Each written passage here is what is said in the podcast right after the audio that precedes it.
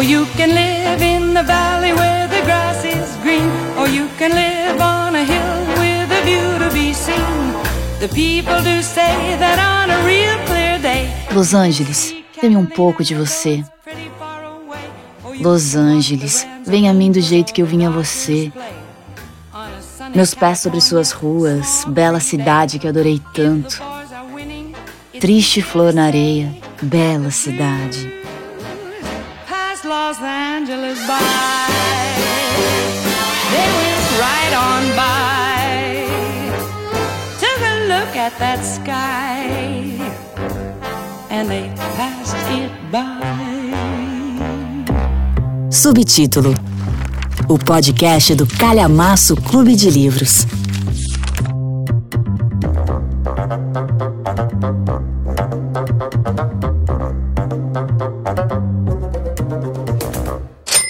Houve um tempo em que, com um dólar, era possível fazer miséria. Dava, por exemplo, para comprar laranjas, pagar a estadia num humilde hotel, pôr gasolina no carro e tomar umas cervejas. E acredite, ainda sobrava troco.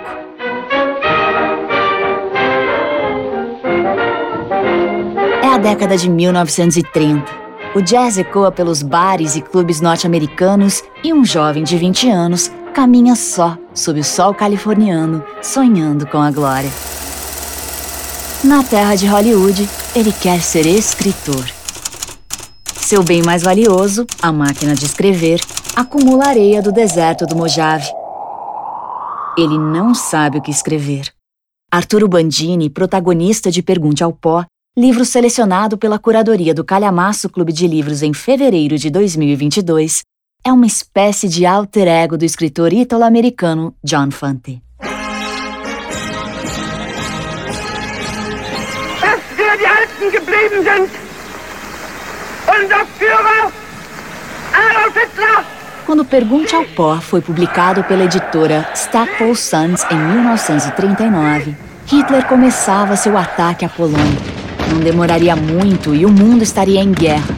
Os Estados Unidos, por sua vez, ainda se recuperava da crise de 1929, que afundou o país numa década de desespero, desemprego e privações, que ficou conhecida como a Grande Depressão. Estes não eram tempos para sonhos, mas sonhar era o que restava ao filho de imigrantes habituado ao pouco. Dei ao meu livro o nome de Pergunte ao Pó, pois o pó do leste e do meio-oeste estão nestas ruas, e é um pó em que nada cresce, sustentando uma cultura sem raízes e uma fúria vazia de pessoas perdidas e sem esperança, frenéticas por uma paz que nunca pertencerá a elas. Pergunte aos salões empoeirados, pergunte às pessoas empoeiradas do empoeirado saguão do Hotel Saint Paul Muitos deles já são pó. Mas há quem se lembre do grande escritor. O misterioso título Pergunte ao Pó é uma citação do romance Pan, de Knut Hamsun. O protagonista deste romance vive numa ilha isolada e passa grande parte do tempo pensando, ruminando e imaginando. E em dado momento, ele se pergunta coisas profundas, mas se dá conta de que não há respostas para essas perguntas. Então ele diz: a quem devo perguntar? O que fazer quando há perguntas às quais você não pode responder? Devo perguntar ao pó?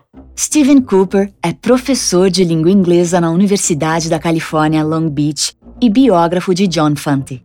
Sua obra Full of Life, ainda sem tradução para o português, narra a vida do autor que por muito pouco não ficou de fora da história da literatura norte-americana não fosse outro aspirante a escritor desenterrar Pergunte ao Pó, e o destino da obra parecia inscrito no título. Então, em 1938, Fante publica seu primeiro romance, Espere a Primavera, Bandini. Outro belo livro, bem aceito pela crítica, e seu editor pensou que este seria o começo de uma carreira grande e lucrativa. Então, para o seu segundo romance, Fante escreveu a ele uma carta alucinada, de 17 páginas, com espaço simples, cheia de entusiasmo, de margem a margem, narrando a história que tinha em mente. Ele mapeou o romance Pergunte ao Pó quase como se estivesse num sonho, num devaneio, e termina no deserto, com Arturo Bandini lançando o livro ao pó. E o pó permeia toda a obra. Se você ler o livro atentamente e contar o número de vezes que a palavra pó aparece, ah, são dezenas de vezes. E, de certo modo, não intencional, claro, mas do modo como às vezes a arte pode antecipar o futuro, não apenas o romance, mas o nome de Fante e sua reputação também desapareceram no pó. Enquanto ele ainda vivia, ele foi simplesmente esquecido. E do pó não sairia ou não teria saído jamais sem que o acaso fizesse a sua obra. Quase 20 anos após sua publicação, Pergunte ao Pó teve seu destino alterado, ou talvez corrigido por três figuras que, sem procurar, encontraram o livro na Biblioteca Central de Los Angeles. Robert Town encontrou Pergunte ao Pó enquanto buscava entender a linguagem da Los Angeles dos anos 30 para o roteiro de Chinatown. Dentre outros prêmios, Chinatown levou o Oscar de melhor roteiro original em 1975. And as a reward for their originality, the winner is Robert Town. O outro foi Ben Pleasant, escritor, crítico literário e colunista do Los Angeles Times no final dos anos 70. E, finalmente, o escritor Charles Bukowski, seu mais famoso defensor e divulgador. This guy just came out and just said things. Which was what I was trying to do at the same time. Então um dia puxei um livro e o abri, e lá estava, Fiquei parado de pé por um momento lendo. Como um homem que encontrara ouro no lixão da cidade, levei o livro para a mesa. As linhas rolavam facilmente pela página. Havia um fluxo. Cada linha tinha sua própria energia e era seguida por outra como ela. A própria substância de cada linha dava uma forma à página, uma sensação de algo entalhado ali. E aqui, finalmente estava um homem que não tinha medo da emoção. O humoreador entrelaçados a uma soberba simplicidade. O começo daquele livro foi um milagre arrebatador e enorme para mim. Essas palavras estão registradas no prefácio de Pergunte ao Pó, escrito pelo próprio Bukowski. Claudio Wheeler é escritor, tradutor, poeta e professor. Wheeler também é estudioso do que ficou conhecido na literatura como geração beat. Ele nos explica a importância da relação entre Fante e Bukowski. Mas foi por causa do Bukowski, né? Cá entre nós, eu nem sou tão apreciador assim do Bukowski. Dizer, eu traduzi é, um, um, livro de poesias dele e eu, eu resenhei um livro de crônicas é, eu acho que ele tem momentos brilhantes, mas ele é desigual. Né? De todo modo, eu li o que ele escreveu sobre o Pante, quer dizer, realmente é um mérito dele haver descoberto o Pante ao se refugiar numa biblioteca. E aí eu li o Pante, não sei, eu não lembro se me mandaram para resenhar, se eu ganhei, mas eu li li também o, o Notting Hill, né? O, o, livro de crônicas dele, e achei um bom escritor. Tem um artigo do Jorge Luiz Borges chamado Kafka e seus precursores, onde diz que todo grande escritor cria seus precursores. E ele dá o exemplo de Kafka, e aí citam uma narrativa do Kierkegaard como exemplo, se você conhecer Kafka, não é? Adquire sentido não, ganha, ganha mais sentido. Então, é o caso do, da relação Bukowski-Pant. Bukowski fez um precursor, que é o Pant. Agora, Pant é um bom escritor, mas, como eu digo no meu prefácio, ele passou desapercebido, ninguém saberia dele se não fosse Bukowski, porque ele é o último da fila de uma série de personagens literários da literatura dos Estados Unidos é, brilhantes, não é? e que promoveram uma revolução literária Ernest Hemingway, Scott Fitzgerald, William Faulkner e por aí afora, não é? ele cronologicamente está no fim da fila, não é? Ah, apesar de outro do, do fim dessa fila, o Henry Miller ter se cronologicamente ter se celebrizado, né? Agora, em vez de sair dos Estados Unidos, como fizeram a maior parte dos outros, exceto Faulkner, que não gostava de viajar, ele ficou lá, ficou levando aquela vidinha de bairro nem pobre nem rico de Los Angeles e registrando aquela vidinha e fez metalinguagem, escreveu sobre ser escritor. Quer dizer, o livro é muito bom, o texto dele é bom sem dúvida alguma, aquela passagem do terremoto, as histórias das duas mulheres com que ele se envolve, e tudo muito bem relatado. Quer dizer, ele tem estilo, tem qualidade, e o Bukowski fez muito bem em resgatar ele. Os escritores que influenciaram John Fante enquanto jovem e ao longo de sua carreira são os gigantes do século XIX, Dostoiévski e, em especial, Knut Hamsun, o grande escritor norueguês que ganhou o Prêmio Nobel em 1920, se não estou enganado, que também escreveu uma tetralogia. E eu realmente recomendo a quem quer que se interesse em entender onde Fante se encaixa nessa progressão da literatura ocidental, que procure os romances do Knut Hamsun. O Fante tirou o título do livro Pan, mas o enredo de Pergunte ao Pó, e em especial o enredo de O Caminho de Los Angeles, eles brotam diretamente do romance Fome. Fome é um livro sobre um jovem escritor percorrendo as ruas de Cristiania, atual Oslo, na Noruega, faminto, e fantasiando a ideia de ser o maior escritor do mundo, e obcecado com uma jovem muito bonita, a tal ponto de assustá-lo. Se espremermos a essência, é basicamente o que Arturo Bandini faz, certo? Ele sente que será o maior escritor do mundo, mas também se sente como um verme nojento, certo? E é um ou outro. Ele está obcecado com a Camila Lopes. Como não pode tê-la, ele finge possuí-la com a trágica Vera Rifkin. Também ele tem aquela coisa de, de love and hate, ele, ele fica, fica pé da vida por estar tá, tá se, se apaixonando por ela, entende? Que nem bonita ela era. E aí, a, aquela cena que ele, que ele viveu realmente, né? o terremoto de Long Beach, né? Até saiu uma notícia no jornal sobre ele que foi arremessado, estava escrevendo, foi arremessado ao chão, enfim. E ele, é, ele então descreve aqui o terremoto em Los Angeles como se fosse assim, uma cena de apocalipse, entende? Dentro do romance, né? É um apocalipse que ocorre naquela o castigo de Deus à população dos pecadores, né? Que na verdade a, o nome da cidade é Los Angeles? Los Angeles, né?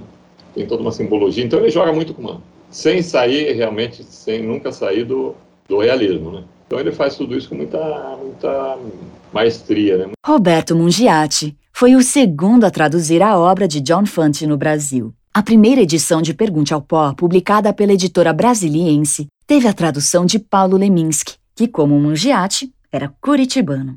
E assim como Mungiati tinha um nome estrangeiro. Mas enquanto Leminski herdou um sobrenome polonês, Mungiati recebeu o italiano,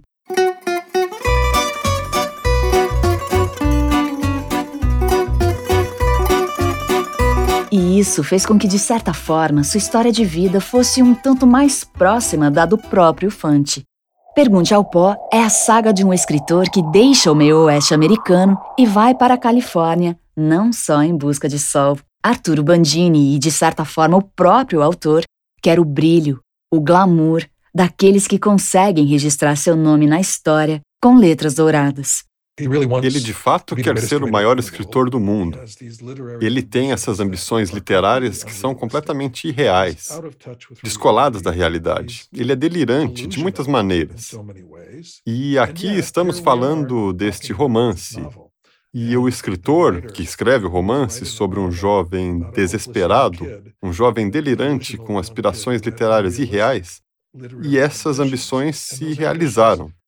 Fante as realizou, talvez muito depois de sua morte. Ele consegue colocar nesse realismo situações surreais, por exemplo. Uma cena que eu acho muito interessante é quando aquele vizinho dele no hotel vai matar um bezerro, né?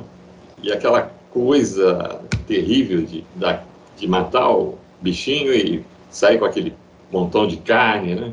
E aquele sangue todo, né? Para comer um bife, né?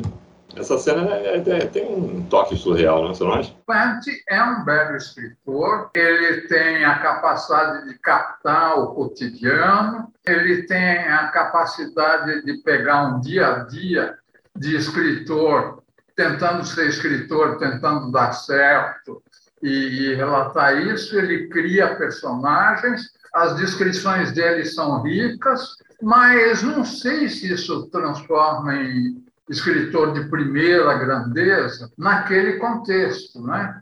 de uma revolução literária uh, acontecendo nos Estados Unidos. Essa revolução alavancada no período pós-guerra escancara o inconformismo de alguns gigantes da literatura como Ernest Hemingway, E. E. Cummings, John dos Passos, F. Scott Fitzgerald, Archibald MacLeish e Hart Crane, que, ao testemunhar os efeitos horrendos da guerra, já não podiam aceitar os valores sustentados até então. Provavelmente porque vários dos autores estavam de saco cheio de Estados Unidos, né?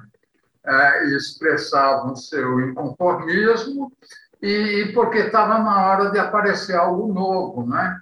Então aparece um Henry Miller, um Hemingway, uh, um Fitzgerald. Eu acho que o centro ah, teve o papel desencadeador para alguns deles da Gertrude Stein ao valorizar a linguagem, né?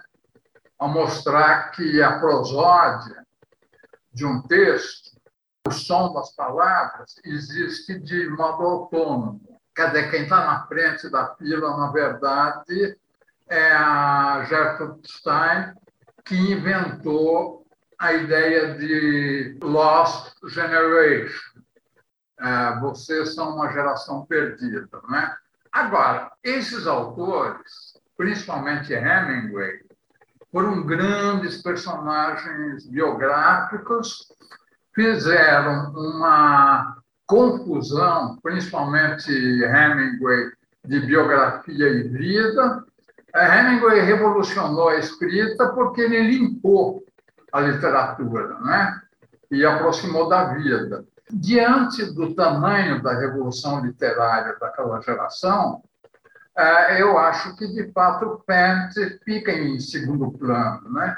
embora seja injusto ele ter sido esquecido e seja bom o Bukowski ter resgatado ele.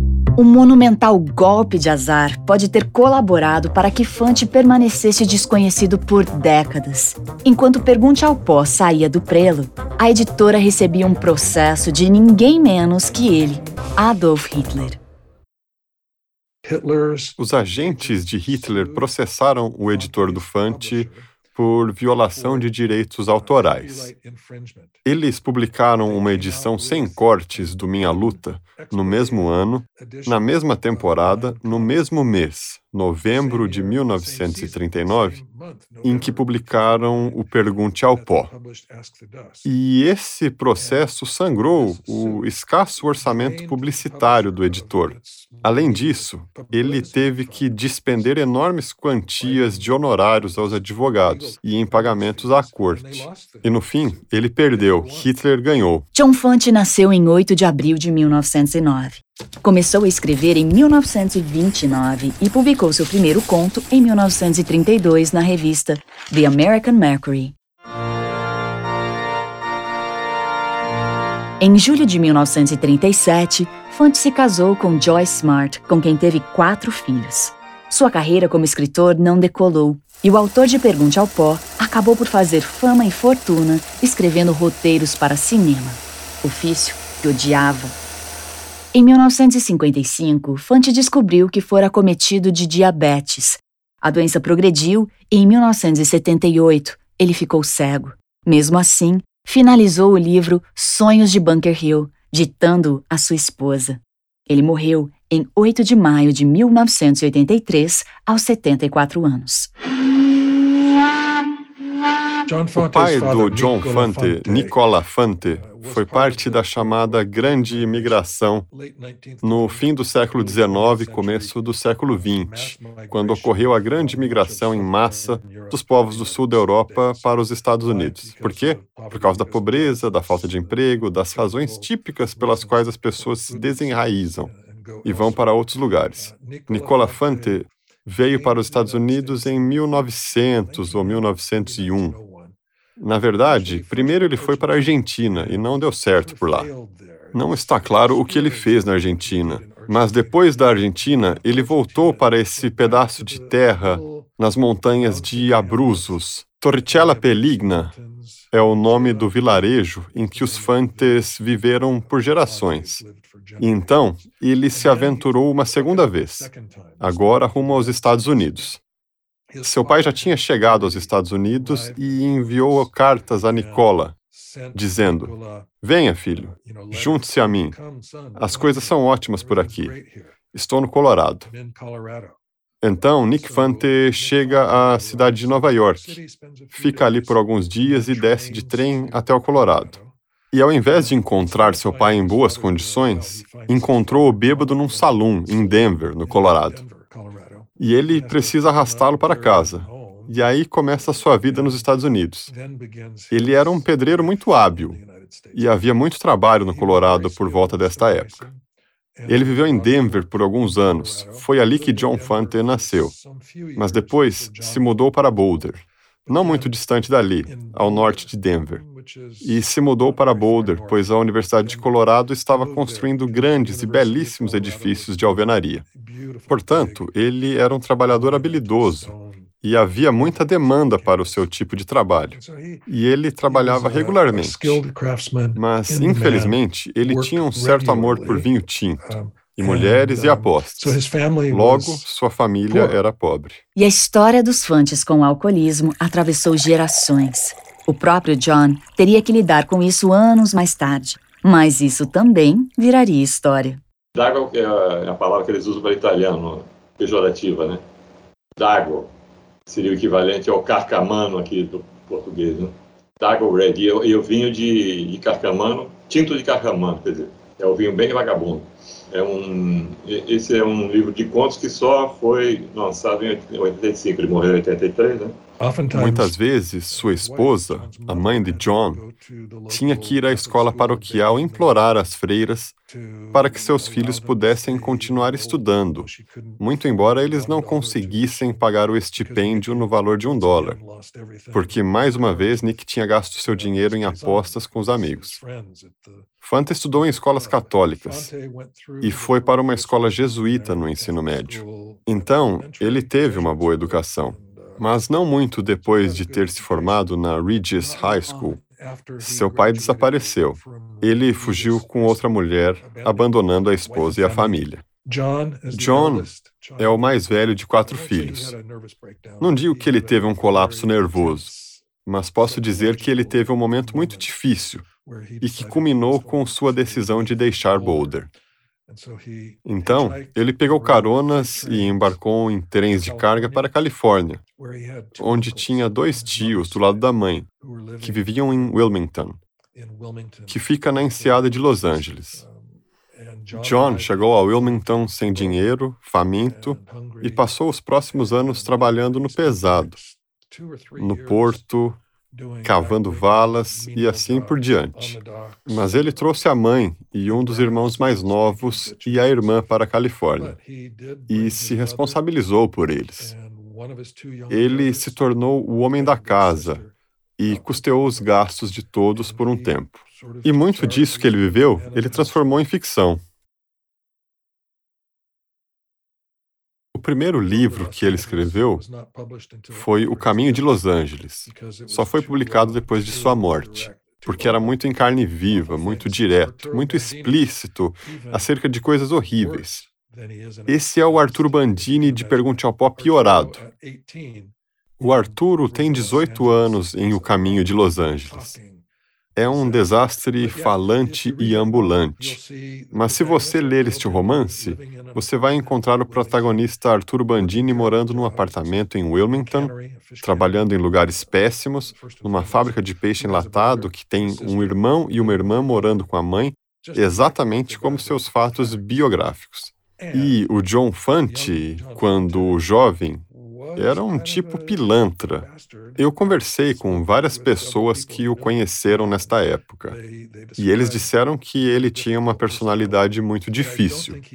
Mas não creio que ele fosse tão ruim como Arthur Bandini. Mas nem infante a arte sempre imita a vida. Eu advertiria o leitor contra a suposição ingênua de que o que está na ficção do Fante de fato aconteceu. Ele é um autor autobiográfico. Contudo, ele nunca hesita em transformar os fatos em ficção.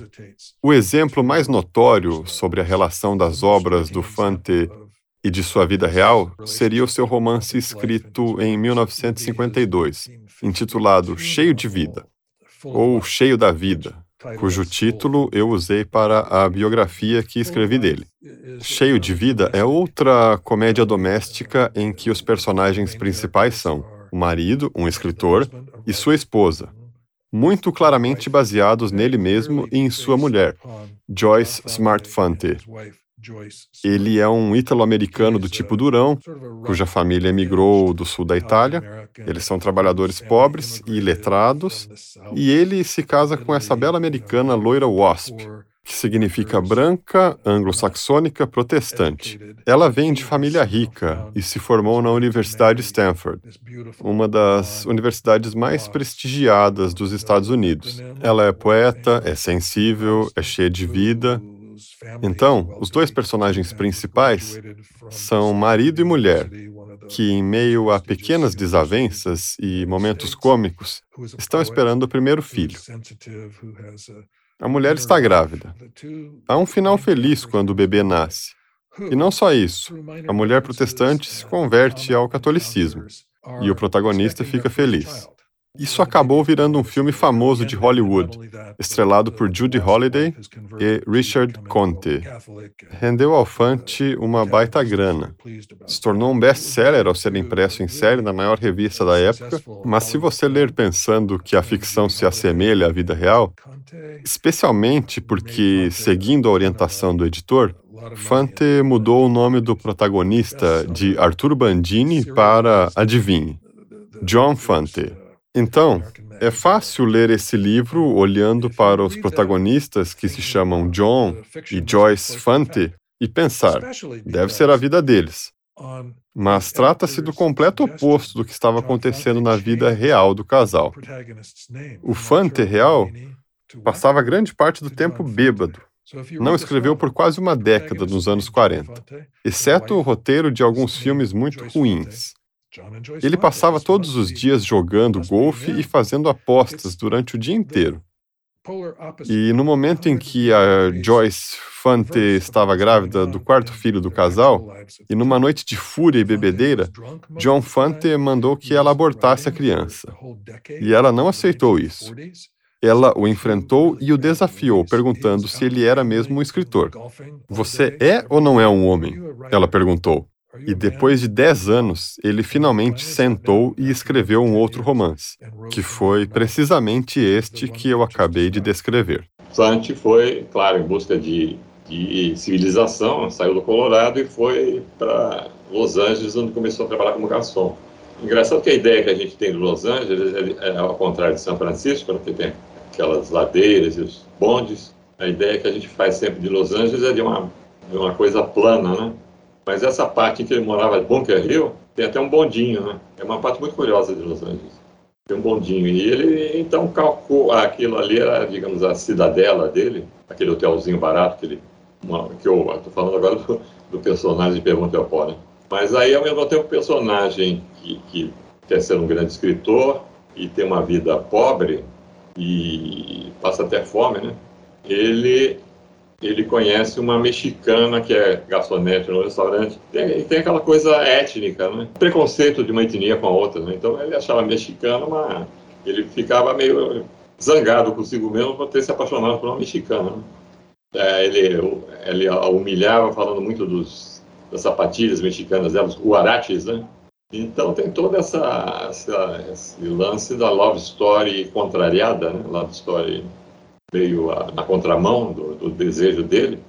E é uma história, é, é um romance bonito. E depois o desaparecimento dela, naquela coisa toda. E aí a, ele sente a perda e aí a, depois que ela some, ele a valoriza, né? Mas afinal, sobre o que é o livro Pergunte ao Pó? Mas sobre o que é esse livro?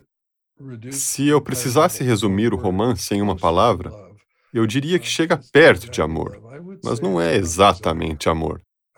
Eu diria que é sobre o desejo, sobre o processo do querer, do desejar algo tão intensamente. O Arturo ainda é muito jovem e muito inexperiente e egoísta para ter o que é preciso para amar.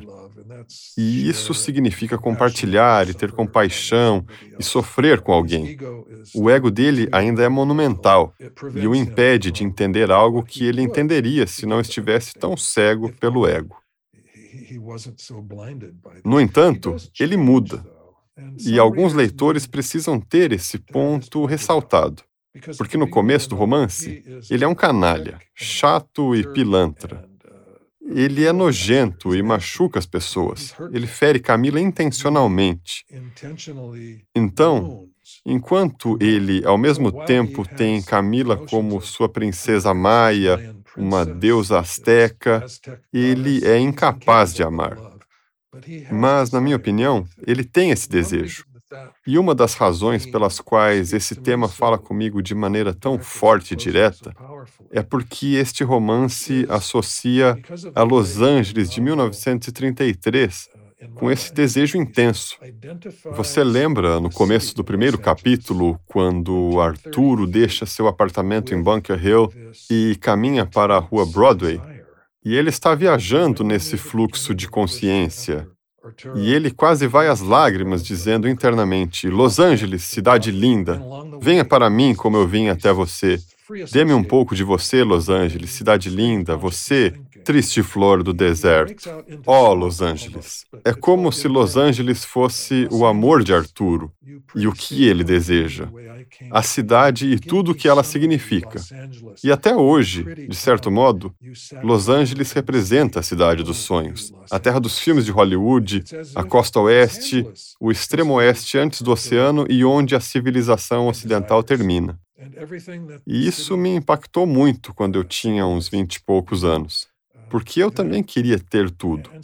E eu consegui entender o extremo da necessidade do Arturo. O amor vem depois na sua carreira. Posso nomear alguns de seus títulos em que há amor de verdade.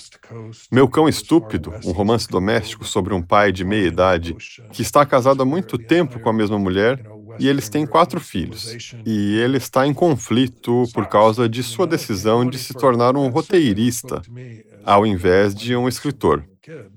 E ao final do romance, o protagonista, narrador, entende o motivo pelo qual está em tão grande tormento. E ele diz que para escrever é preciso amar. E ele não consegue escrever. Ele está travado. Eu vejo este como um dos momentos sublimes da obra do Fante. Quando o protagonista, seu alter ego mais maduro, experimenta esta revelação. Um outro romance que posso citar neste contexto é a Irmandade da Uva. Portanto, se Pergunte ao Pó faz parte de uma continuidade com que um autor trata temas essenciais, então podemos dizer que se encaixa de um jeito muito belo nessa progressão, porque o desejo geralmente precede o amor. Mas quando o amor finalmente aparece, ele dura pouco. Camila escapa. E ela desaparece. Primeiro na loucura e depois no deserto. Então, quando ele finalmente consegue aprender o que é preciso para ser compassivo, levando Camila para fora da cidade, para a praia, comprando um cachorro para ela e se comprometendo em ajudá-la a recobrar a saúde. Esse é o começo do amor, certo? Esse já não é o Arturo Bandini totalmente egomaníaco. Esse é alguém que talvez consiga amar, Sinto muito, Arturo. É tarde demais. Este foi o Subtítulo, o podcast do Calhamaço Clube de Livros. Hoje desenterramos algumas histórias sobre o livro Pergunte ao Pó e também falamos sobre a vida e a obra de seu autor, John Fante.